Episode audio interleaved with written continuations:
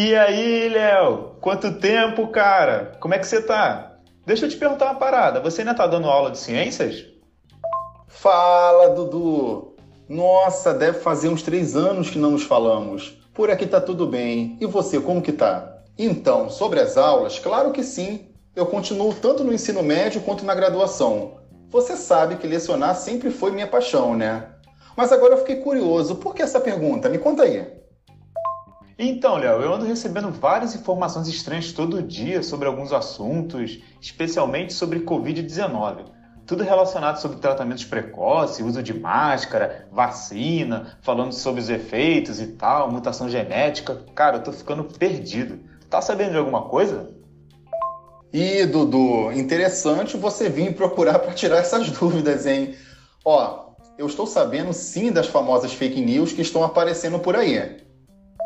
Caraca, fake news?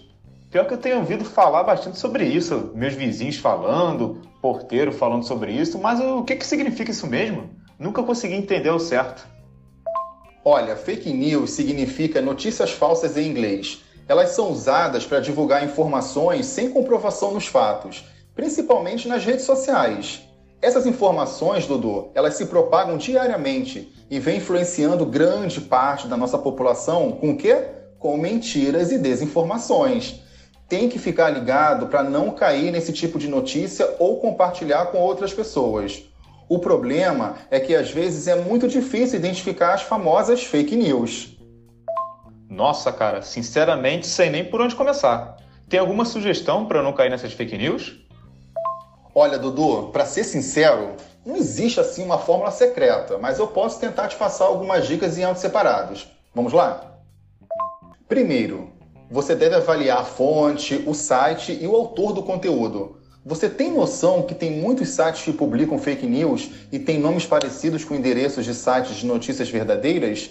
Isso é uma forma de nos confundir. Daí a importância de avaliar o endereço e verificar se o site é de fato confiável. Segundo, avalie a estrutura do texto. Muitos sites que divulgam as fake news costumam apresentar erros de português, de formatação, letras em caixa alta e o pior, ainda tem aquele uso exagerado de pontuação. Percebeu isso? Já toma cuidado.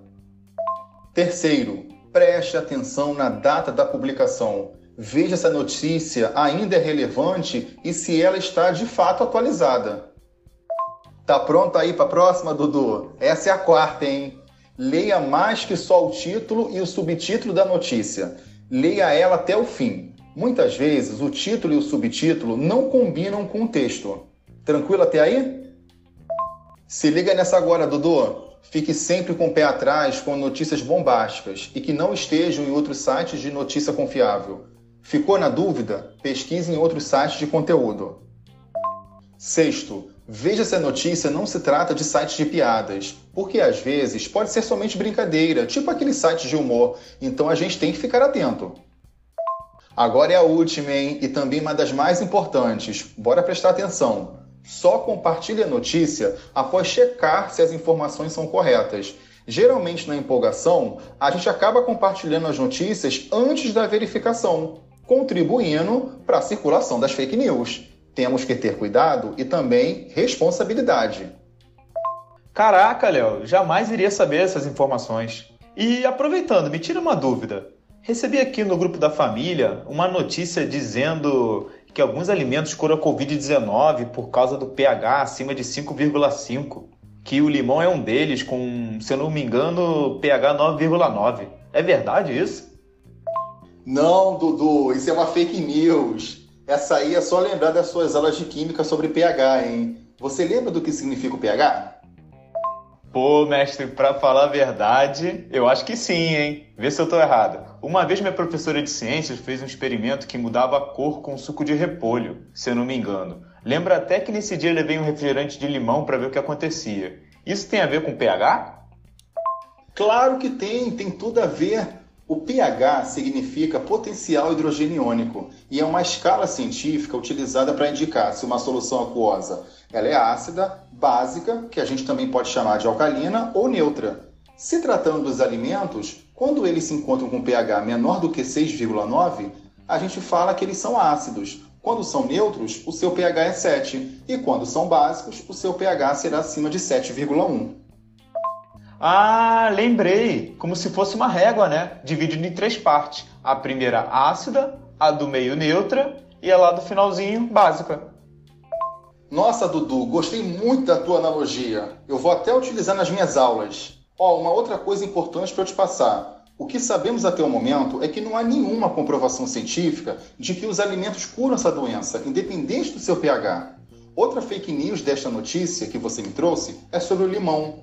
Ele é um alimento ácido, ou seja, possui um pH entre 2,0 e 2,6, diferente do valor que foi dito na notícia de 9,9. Ah, agora faz sentido. Por ter lido do grupo da família, achei que podia confiar. Bom, já percebi que não devemos acreditar em qualquer notícia que a gente lê no WhatsApp, mesmo sendo da família, né? Exatamente. E tome cuidado com essas notícias, hein? E o principal, só compartilhe quando você tiver certeza dela e quando essa notícia for baseada em evidências científicas. E lembre-se que essas fake news também são espalhadas por diversas mídias digitais sociais. Pô, Léo, agora sim, hein? A partir de agora eu vou tomar cuidado. Qualquer dúvida, eu volto aqui e escuto novamente as suas dicas. Fechou? E qualquer coisa, já sei com quem eu posso contar para tirar minhas dúvidas. Valeu, meu amigo. Até a próxima aí, hein? Tamo junto. Abração. Isso aí, Dudu. Favorita esse áudio e compartilhe com quem você quiser. Fechado então? Qualquer dúvida é só vir falar comigo. Tamo junto, um grande abraço.